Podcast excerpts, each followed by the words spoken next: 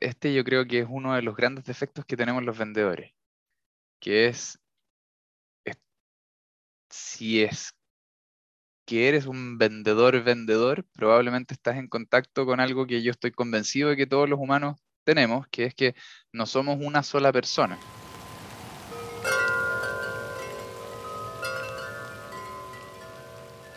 Bienvenidos al segundo episodio de nuestro podcast Tres Cosas Buenas, donde conversamos, agradecemos y aprendemos. Hoy tenemos a un tremendo invitado, Gonzalo Brenner. Gonzalo es director de ventas digital de IWG, la empresa de coworking más grande del mundo. Gonzalo es un experto de las ventas en general y personalmente yo he aprendido muchísimo de él. Hola Gonzalo, bienvenido a Tres Cosas Buenas. Muchas gracias por estar aquí hoy. ¿Cómo estás, Nico? Bien, todo muy bien. Y muy contento que estés aquí conmigo. Aparte, Gonzalo es un invitado muy especial porque es mi hermano. ¿Sabes, Gonzalo, por qué se llama Tres Cosas Buenas nuestro podcast? Dime. El concepto principal es hacer el ejercicio de pensar y sentir, sobre todo, tres cosas buenas esto tiene un montón de beneficios emocionales, personales, profesionales. En general, la, gratitud, estar pensando cosas buenas, te, beneficia muchísimo, como conectar mejor con la gente y evocar este sentimiento de gratitud. Así es que yo comienzo haciendo el ejercicio diciendo tres cosas que me gustan de ti. Me gusta mucho que me has ayudado un montón siendo un experto en, venta, me has apoyado, me has apoyado con mi negocio, me has apoyado con tips en general y, he aprendido mucho de ti. Me gusta que siempre en esa misma línea tienes ganas de ayudar, siempre estás ahí para ayudar, no solo a mí, sino que a mucha gente te he visto siempre apoyando ahí, tienes un sentido de, de, de entregar y ayudar muy grande que me encanta. Y tercero, me encanta lo bueno que eres para conectar con la gente. Eh, de hecho, yo eh, comencé aprendiendo a conectar con otras personas de ti y lo hemos conversado muchas veces. Eh, yo por mucho tiempo no me atrevía ni siquiera a tener una conversación con, con la mayoría de la gente. Y, y aprendiendo de ti fue que, que, que, salí de eso y salí adelante. Así que muy agradecido de eso agradecido yo creo yo más de las tres cosas que agradeciste de, mí. De nada. No te quiero hacer, hacer el mismo ejercicio de vuelta, pero prefiero hacerte uno más fácil que es, dime tres cosas buenas de las que tú estés agradecido, de que te hayan ocurrido hace poco o de las que en general te resalten en tu vida. Tres cosas que me gusten de mi vida en este momento soy un tremendo agradecido de que confíes en mí para ser tu segundo invitado en este podcast. Un tremendo agradecido en eso, de las palabras con que, con que me bienveniste y de tus tres agradecimientos. Eh, independiente que seamos hermanos o no, que alguien te diga eso, siempre llena el corazón. Segundo, estoy agradecido de la vida en general, de, de estar donde estoy físicamente, eh, viviendo aquí en Barcelona, está empezando casi el verano, aunque la primavera se ha hecho de rogar, pero un lugar que me encanta con, mi señora, eh, armando nuestra familia aquí, todo exquisito. Y tercero,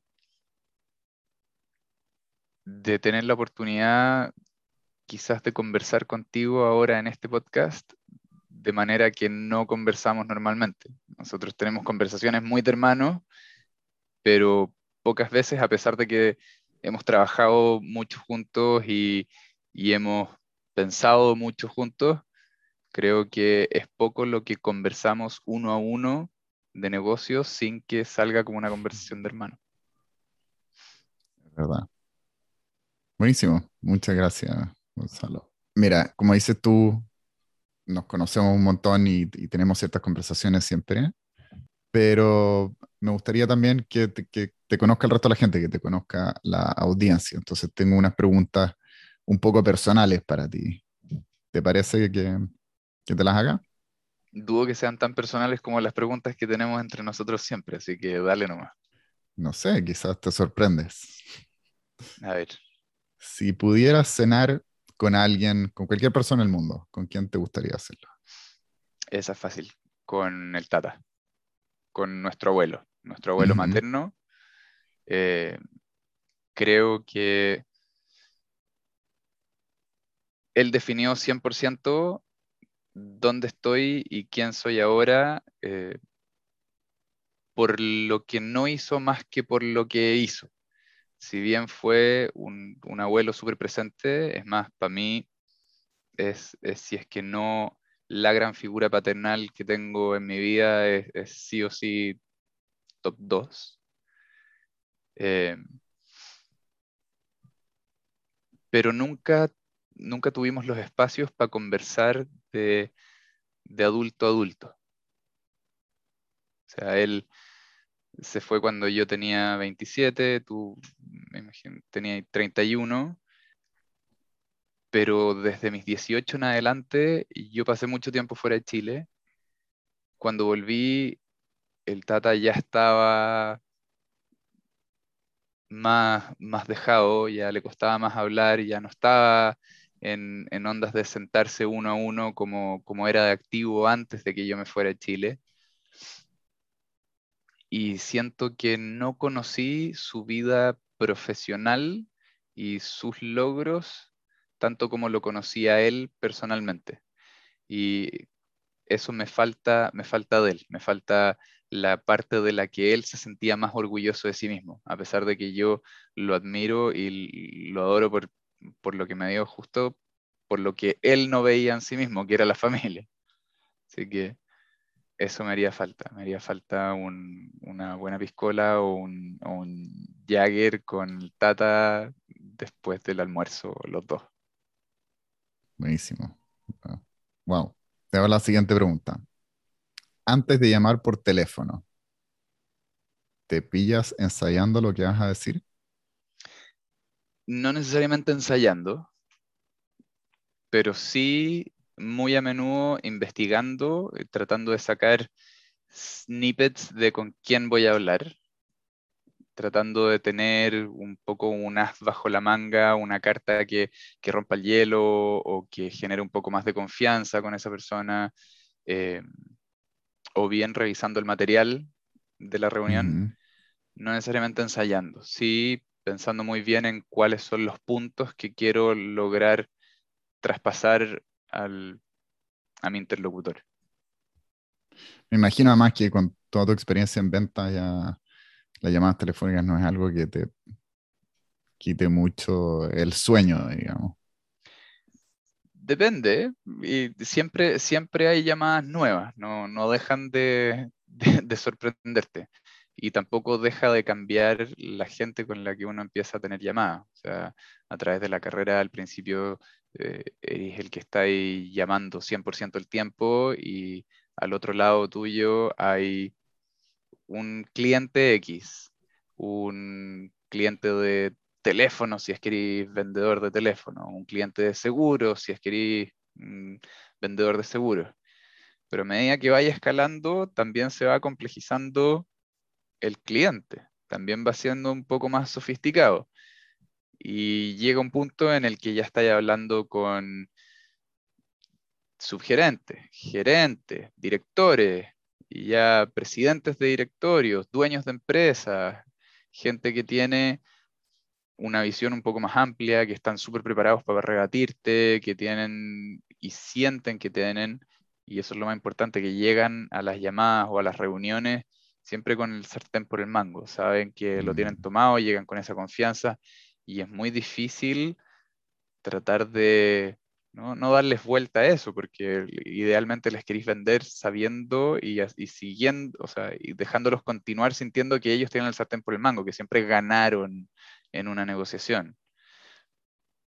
Pero se hace más compleja, entonces a medida que uno va subiendo y aprendiendo, se va haciendo más interesante y más desafiante tu contraparte. Es un poco en el deporte, no sé, me imagino como un peleador de box.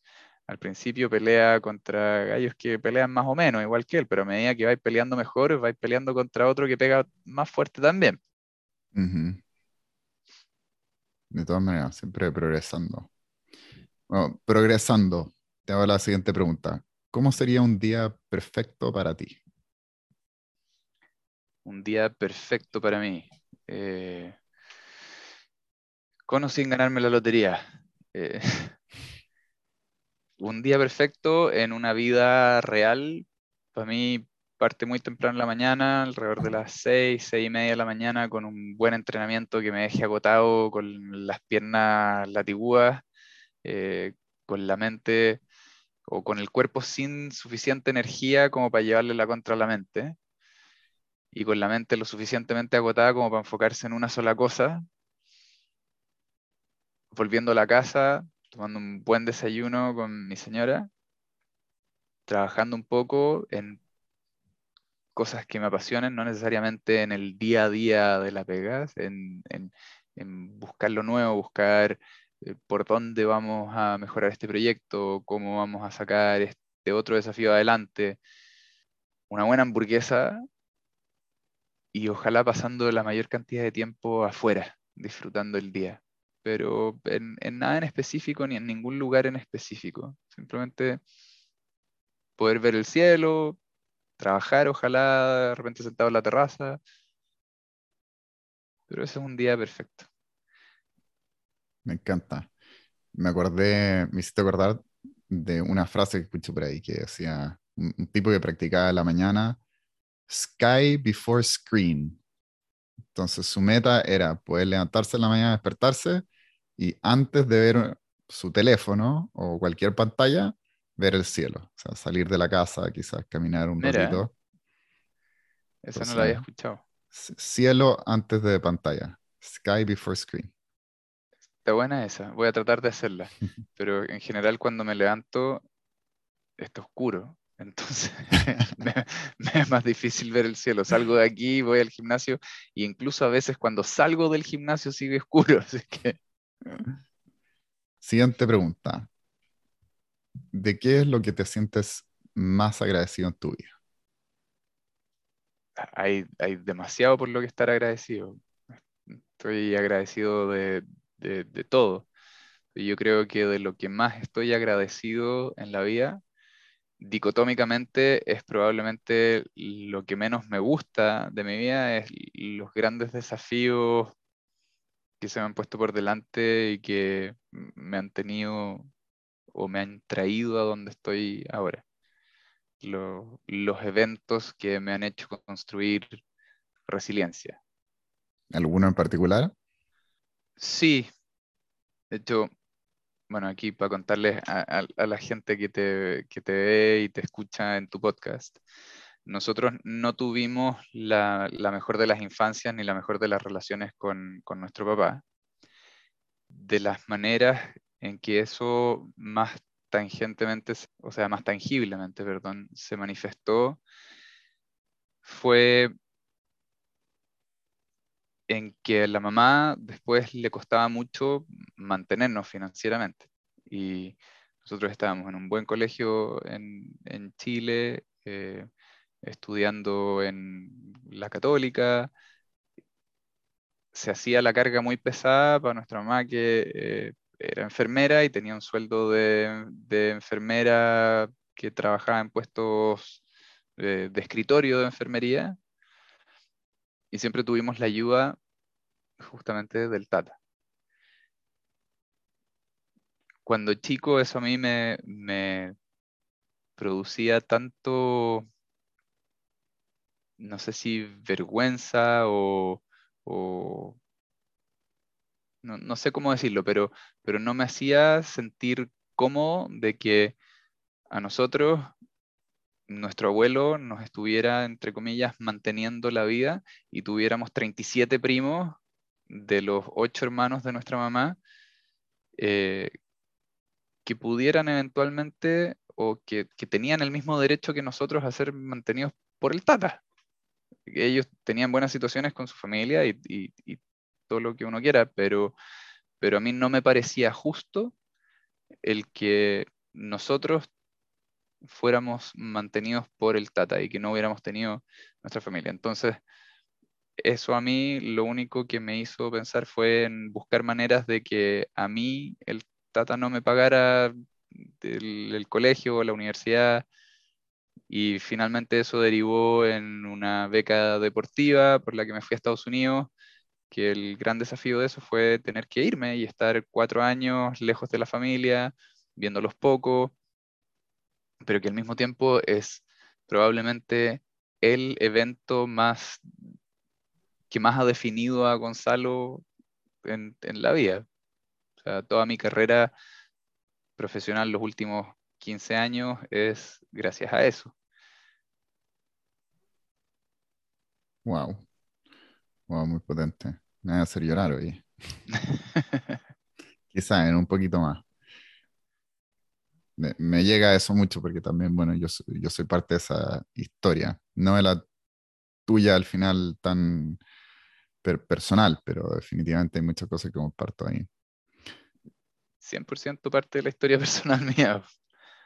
Y ahora relacionado con, justo con esto, ¿cuál ha sido el mayor logro de tu vida?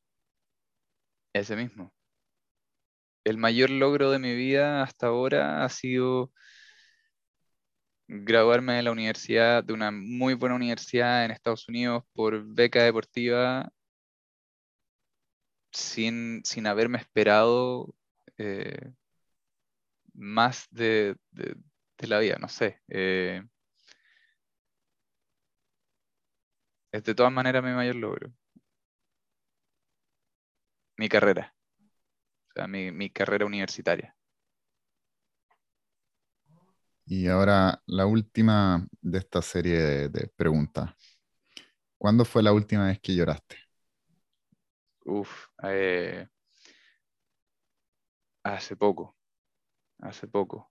La última vez que lloré será hace una semana, puede haber sido, o diez días, diez días. Fue un colapso de sentir que, que estaba un poco dando palos sin sentido o dando palos ciegos eh, en, en, en mi proyecto profesional de ahora, de sentir como que no tenía la energía para seguir empujando. Y fue súper, que no sé si terapéutico, puede haber sido catártico, eh, pero eh, haberme pegado esa llorada, yo creo que fue lo que me dijo, o lo que me hizo enfocarme y darme cuenta de que sí hay rumbo y, y que estaba mucho más fácil de ver de lo que creía, que me estaba ahogando un poco en, un vaso de agua. Llorar ayuda un montón. ¿eh? Es súper, como dijiste tú, es como eh, una catarsis que ocurre. Uno se libera de un montón de, carga que siente. Puede ser algo súper positivo también. Uno muchas veces llora de felicidad incluso. Mira, un amigo me dijo alguna vez, yo estaba pasando por un momento súper difícil y estábamos conversando de esto y él me estaba apoyando y en algún minuto me dice, ¿sabes qué? Te envidio porque esta es una gran oportunidad de crecimiento para ti y cuando la pases te vas a dar cuenta de eso. Y en ese minuto le, le quise pegar un combo en la cara, pero porque dije, imposible que, imposible que en esta situación tú me envidies, pero Claro, él no envidia en particular la situación, pero eh, efectivamente uno aprende a apreciar las situaciones de, como dijiste tú, de lo que uno está agradecido, muchas veces pueden ser los, quizás los resultados de, de las crisis, de las dificultades, de los desafíos que uno le tocan. Sí, justamente. Y bueno, también casi me pego una llorada eh, de, agotamiento y, que fue completamente involuntaria, pero el domingo pasado eh, terminé mi primera media maratón, que es algo que jamás me planteé hacer nunca hasta hace dos meses o tres meses que me inscribí en la media maratón de Barcelona. Felicitaciones, es un gigantesco logro. Eh, no sé si es gigantesco logro. A ver, la corrimos 23.000 personas, así que no me, no me siento especial por haberla corrido, ni mucho menos, pero, pero habiendo sido decatleta eh, semi-profesional casi, habiendo competido en un escenario bien grande en Estados Unidos, mi mayor prueba o mi mayor distancia eran los 1500 metros.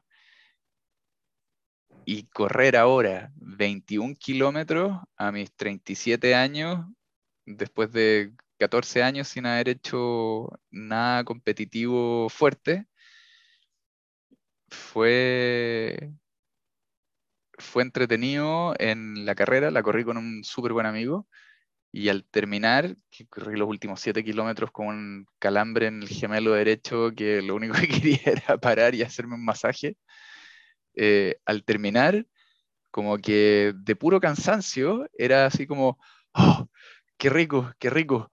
Pero estaba tan cansado y me dolía tanto el gemelo que la mezcla de alivio de haber ya terminado la carrera, haber llegado a la meta, de comerme una manzana y tomarme un jugo era suficiente como para que no alcancé a llorar, pero, pero como que sentía ese, eh, eso que me, como que me empezaba a hervir por dentro, así como, y un poco un nudo, y después fue como, oh, qué rico. Y al final no lloré, pero estuve ahí, ahí. Intenso ese momento. Una vez, no tiene nada que ver con correr, pero una vez fui a un festival en el desierto, se llama Burning Man. Yo creo que tú, tú has escuchado de él. Y uno va ahí, es como un mega carrete, una fiesta gigante. Pero en verdad cuando uno llega es miserable. Tú llegáis ahí en la mitad del desierto, tenés que llevar agua, toda tu agua que vas a consumir durante, típicamente la gente se queda como una semana, tenés que llevar toda el agua para la semana. Si te querés duchar, tenés que llevar el agua para ducharte.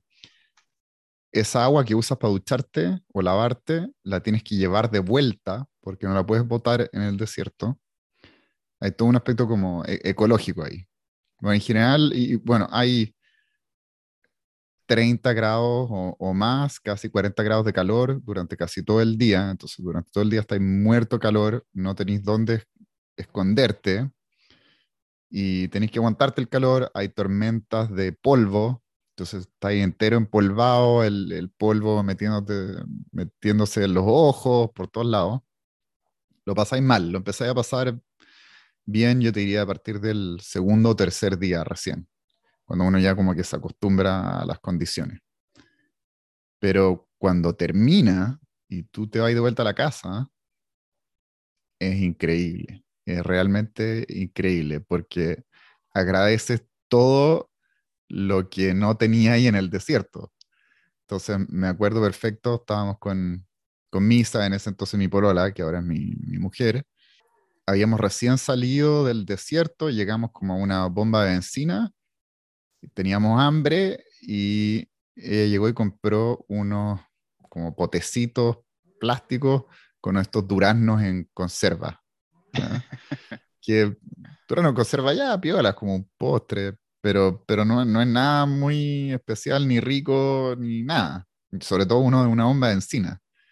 Pero lo, cuando lo abrió y empezó a tomarse el, el jugo de los duraznos, estaba así como en el cielo porque era la cosa más maravillosa que pudiera haber probado en su vida, después de estar en el desierto, con apenas agua sucia todo el rato, con comida toda llevada desde la ciudad, el, el, el, poder tomarte algo helado que estaba en un refrigerador, eh, dulce, mm, increíble.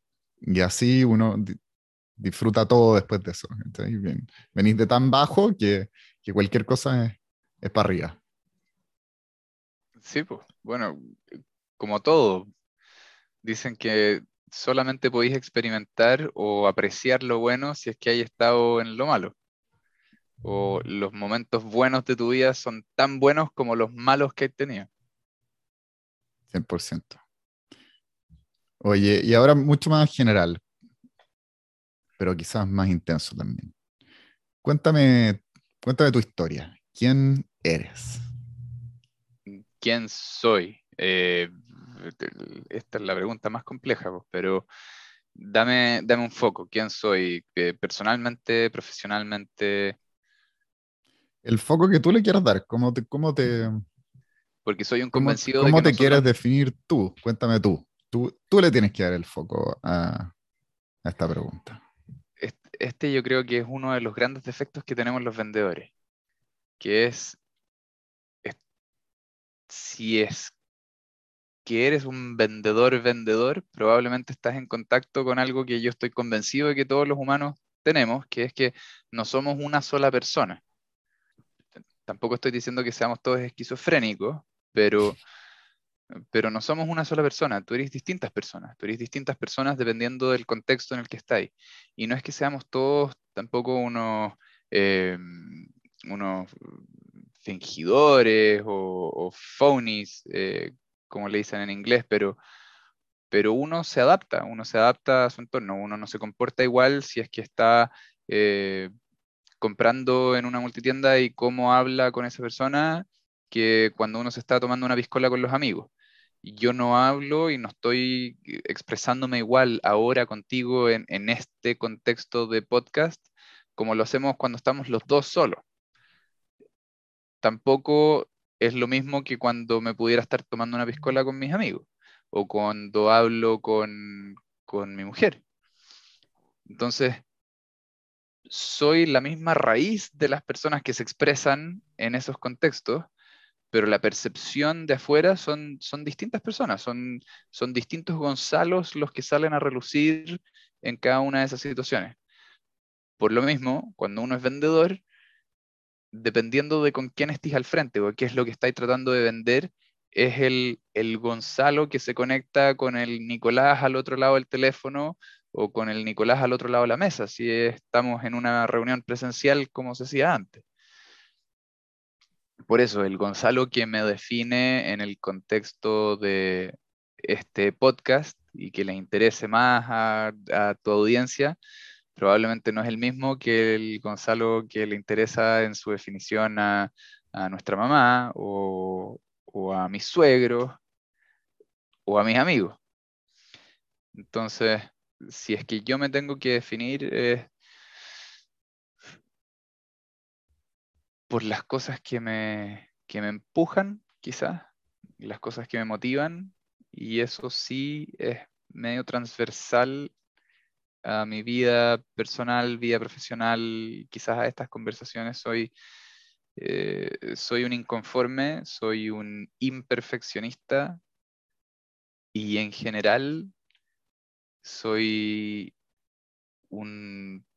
una persona muy que no, que no se conforma con no se conforma con la vida, que no se conforma con lo que viene, que, trato siempre de empujar por eh, no más y mejor, pero, pero por cambio, por distinto, por nuevas experiencias, por eh, cuál, es, cuál es el siguiente hito hacia el que voy a, dirigirme. Como que no, no me gusta el, el status quo, la inercia, porque sí, necesito estar rompiendo esa inercia todo el rato, necesito sentir que soy un protagonista de mi vida y no un pasajero.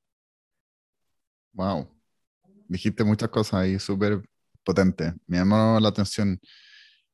Imperfeccionista, ¿qué, ¿qué quieres decir con imperfeccionista? Soy un imperfeccionista porque tengo asumido que no podemos hacer las cosas perfectas. Y, y, no busco hacer las cosas perfectas, busco hacer las cosas bien, lo suficientemente bien como para seguir adelante. Pero eh, mi suegro siempre me repite esto, lo perfecto es enemigo de lo bueno si es que uno busca la perfección, uno se queda estático porque simplemente no la podéis encontrar. Da lo mismo la dirección en la que te mováis, no, no hay perfección. No hay perfección en nada. La perfección está en la imperfección, en justamente no poder alcanzarlo. Eso es lo perfecto de la perfección. Que da lo mismo cómo la busques y quién la busque, no la va a poder encontrar. ¿Verdad? Ah, un, punto alternativo a ese, eh, que he escuchado a veces, es que ya todo es perfecto. Sí, y hay definiciones y, definiciones de qué es perfecto. Perfecto es aceptar las cosas tal como son. Yo no acepto las cosas tal como son y en general trato de cambiar las cosas, pero siempre asumiendo que no van a poder llegar a ser perfectas, que siempre van a tener defectos, que y, si bien esos defectos son parte de la perfección de todos, como otros lo quieran definir, yo los tomo como lo que son, son, son imperfecciones, son eh, falencias, son oportunidades para seguir cambiando las cosas y mejorarlas. Y yo creo que eso a mí me define mucho porque le da un marco teórico a mi intensidad. Como que soy demasiado intenso con todas las cosas. Y, le, y esto le da un, un marco operativo a mi intensidad. Cada cosa que pruebo, no estoy conforme hasta que logro un nivel de manejo en eso, generalmente es con los deportes, un nivel de manejo superior a la media. Un, nivel de, de maestría. Y si es que no logro encontrar una motivación más allá de esa maestría, cambio el foco y, es a otra cosa, y a otra cosa, y a otra cosa. Entonces, siempre necesito estar buscando eso, el, el, cómo alcanzar más, cómo aprender más, eh, porque, porque sé que en algún momento me va a mostrar la parte que ya no me gusta, la falla, el, defecto, o me va a hacer darme cuenta de que ya llegué al punto en el que la inversión que necesito hacer de tiempo, de plata, de lo que sea, para superar esa última valla de desperfecto, no vale la pena y es mucho mejor puesta en otro foco. Por lo mismo, nunca trato de lograr esa perfección. Si es que ahora me planteara ser el campeón mundial de maratón,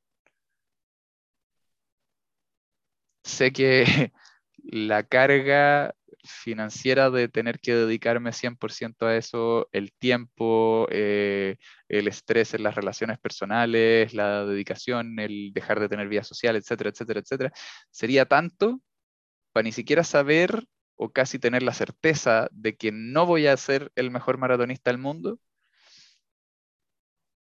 por razones obvias, tengo 37 años, ya no empecé. Ese esfuerzo está mejor dedicado a otras cosas. Así que por, motivación busco llegar hasta el punto de la imperfección, maximizar la imperfección. Me gustó mucho ese concepto, no lo, no lo había escuchado antes. Me encantó el, como la dualidad de aceptar que las cosas son imperfectas, pero no, no quedarse en eso, sino que, ok, es imperfecto, se puede mejorar, eh, mejorémoslo. Y la perfección es inalcanzable, entonces no nos estresemos ni desvivamos tratando de llegar a algo inalcanzable, porque eso eh, es como sin sentido quizá. Eh, y, súper desmotivadora al final, porque si no, no puedes llegar nunca al objetivo. Eh. Pero absolutamente, o sea, al final de cuentas es como la razón detrás de eh, análisis parálisis. Queréis llegar al análisis perfecto y te paralizáis simplemente en el análisis. ¿Cuánta gente no ha emprendido, incluyéndome a mí mismo? Porque cuando emprendís queréis llegar o quiero tener la idea perfecta para emprender no existe la idea perfecta para, emprender. E, existe el, ok, lanzarse a hacer. Por eso existen los MVPs. vamos a hacer lo que a mí se me ocurre en su expresión más básica, pero que funcione. Y de ahí echar para adelante. Y si no funciona bien, pero está funcionando, bacán, problemas felices.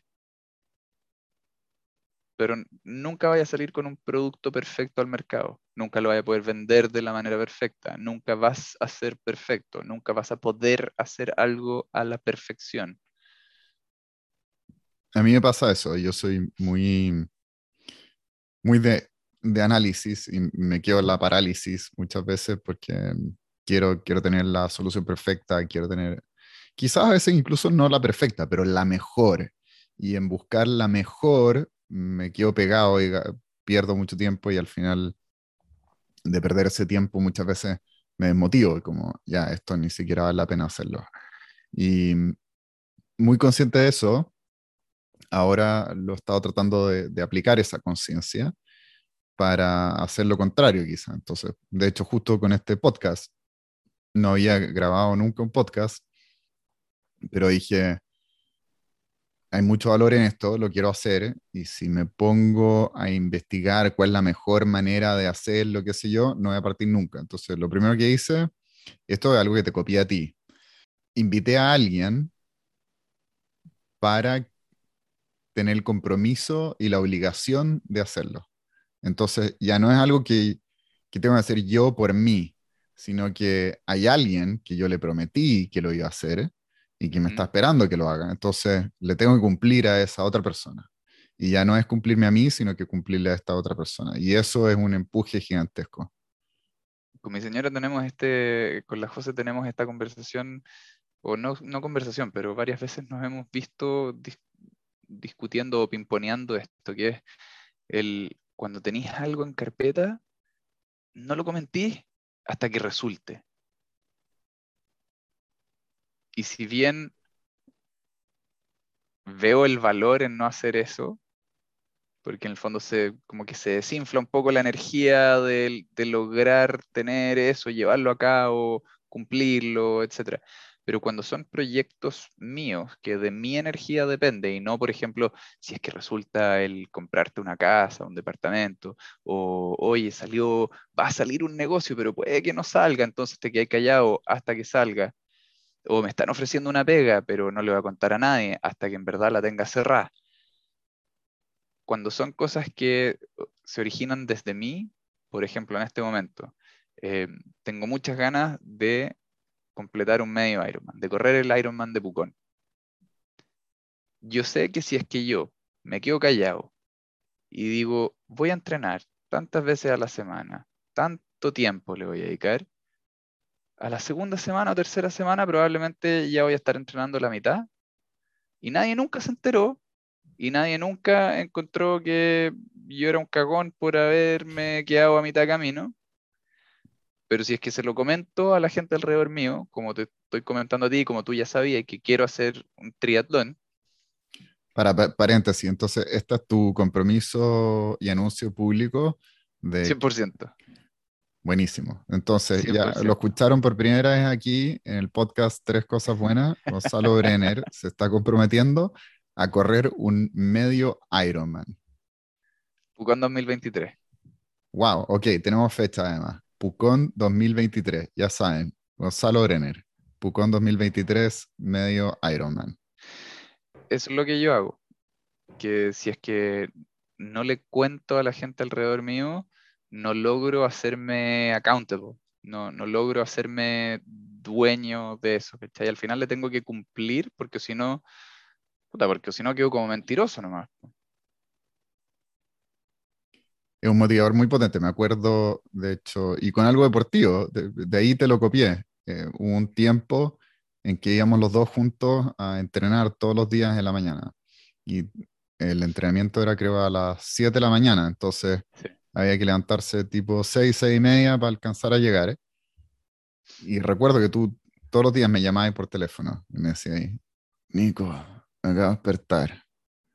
¿Vaya o no? Porque yo estoy pensando en, no ir, quizás. Yo decía, eh, yo también quería no ir, pero, pero ya me llamaste, así que vamos. Y tú, ya, Yo sabía que si te llamaba, iba a ir. y ahí aprendí la, la técnica, buenísima. Llamar para renunciar, pero cuando llamáis para renunciar te dicen, no, oye, ¿cómo voy a renunciar? Y ahí, ya, ok, vamos. Bueno, sí, de hecho, el, lo estamos enfocando harto en deporte, pero, pero aplica para muchas cosas. El, el mayor valor del, del, personal trainer en el gimnasio, toda la gente va al gimnasio y, y dicen, ¿para qué voy a contratar un personal trainer? Cuesta más caro que la cresta y, y ¿para qué? ¿Para que me esté gritando ahí todo el rato? Al final, lo que uno le podría pagar a un personal trainer, cueste lo que cueste, ese precio es lo que uno necesita pagar para hacerse responsable de esa ida al gimnasio. Se lo debís al final a ese personal trainer, independiente de que tú le estés pagando. Juan tiene su tiempo profesional dedicado a estar contigo en ese momento. Su responsabilidad es que tú entrenes. Las cosas que te haga entrenar pueden ser buenas, pueden ser malas, sus modos pueden ser buenos, pueden ser malos, pero al final lo que está haciendo es sacarte de tu espacio cómodo y metiéndote al gimnasio. ¿Por qué? Porque se lo debís a esa persona, porque te comprometiste con esa persona a estar a esa hora, sea antes del trabajo, a la hora del almuerzo, después del trabajo, el fin de semana, lo que sea. Pero lo que hace es el, el, el gran efecto que tienen los personal trainers, es eso, es el llevarte al gimnasio o a la plaza o a donde sea que esté entrenando con, con un entrenador dedicado. Buenísimo, me encantó. Oye, ahora me gustaría invitarte a hacer un ejercicio un poquito distinto, pero para ir, para ir relajándonos. Es una meditación guiada. Así que te invito a respirar.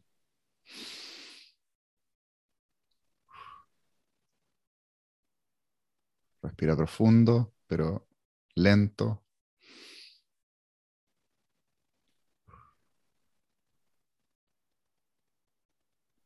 De tu ritmo, cierra los ojos.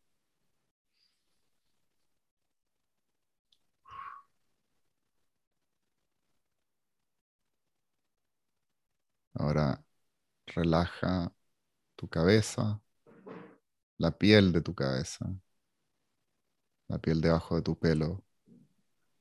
Imagínate el centro de tu cabeza, arriba. Relaja ese punto. Y ahora expande esa relajación hacia abajo, hasta tu frente, a las orejas, a tus cejas. Relaja tus párpados. Relaja tus ojos. Relaja tus pómulos. Relaja tu nariz. Relaja la mandíbula. Relaja los dientes. Relaja tu lengua. Relaja tus labios. Relaja tu garganta. Relaja tu nuca. Relaja el cuello. Relaja tus hombros. Relaja tu espalda. Relaja la parte superior de tus brazos. Relaja tus codos. Relaja tus antebrazos. Relaja tus muñecas. Relaja la palma de tus manos. El dorso de tus manos. Relaja tu dedo gordo, tu dedo chico. Relaja el resto de los dedos. Y ahora vuelve a tu cuerpo. Relaja tu pecho. Relaja tu abdomen. Relaja las costillas.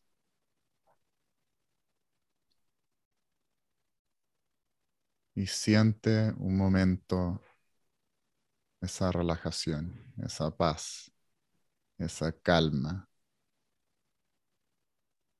Y ahora sintiendo esa calma, respira profundo nuevamente.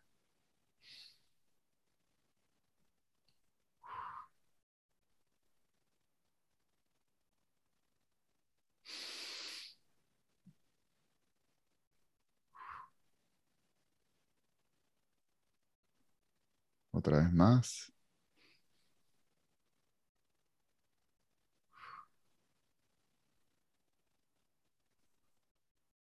Y ahora tu ritmo.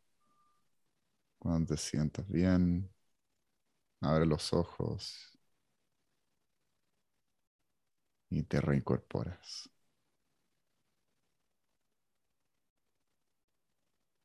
Buenísimo. Grado. Bien. Me, me encanta hacer este ejercicio. Está bien bueno. De hecho, cuando vi, cuando escuché tu primer podcast, hiciste este ejercicio con Javier Iranzo, en un principio fue como, como que no me encaja con la estructura del resto del podcast. Y a medida que lo fui pensando, cuando me dijiste que, que me quería entrevistar a mí para tu, para tu podcast, dije, la meditación. Yo no soy alguien que medite mucho, antes lo hacía. Y ahora que abrí los ojos fue como, mm, me hace todo el sentido esta meditación. Sí, mira, hay, un, hay, hay algo que hace una diferencia grande y es la, la guía. Eh, es difícil muchas veces meditar uno solo, pero de, de vuelta como al concepto que estamos hablando antes, tener a alguien que te vaya guiando lo hace mucho más fácil y, y menos como menos distracción. Mm, es más fácil no distraerse. Quiero hacer un, otro ejercicio más y es otras tres cosas buenas.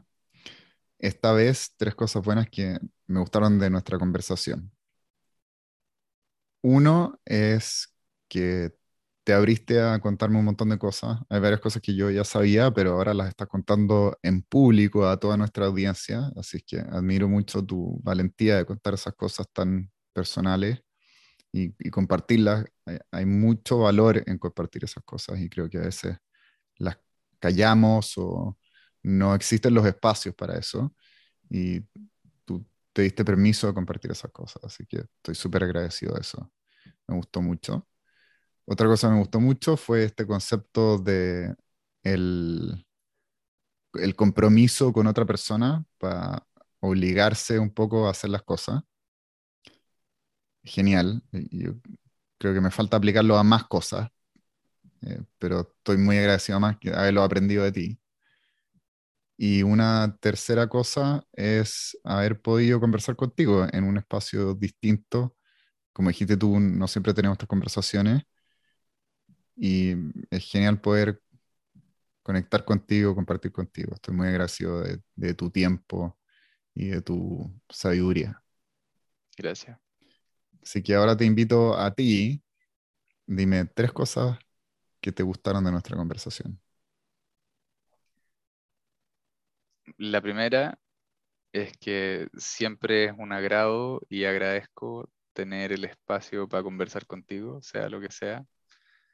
Así que tener una hora más de dedicación uno a uno, muy bienvenido es. Dos, me encanta ver cómo estáis armando este podcast, este podcast y cómo va, eh, ojalá agarrando más gente y espero que, que vean valor en las conversaciones que estáis teniendo, porque son distintas a lo que uno generalmente ve en un podcast en ámbitos de negocios o, o- cosas así, o incluso entretenimiento, como que creo que hay una mezcla y está a mitad de camino entre el, oh, esto puede ser choro por lo personal, pero al mismo tiempo desde un punto de vista profesional. Así que estoy agradecido de poderte ayudar y que confíes en mí en eso.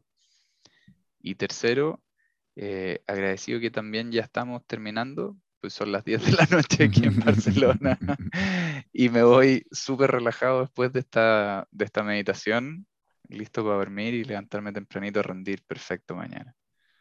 Buenísimo, me encanta.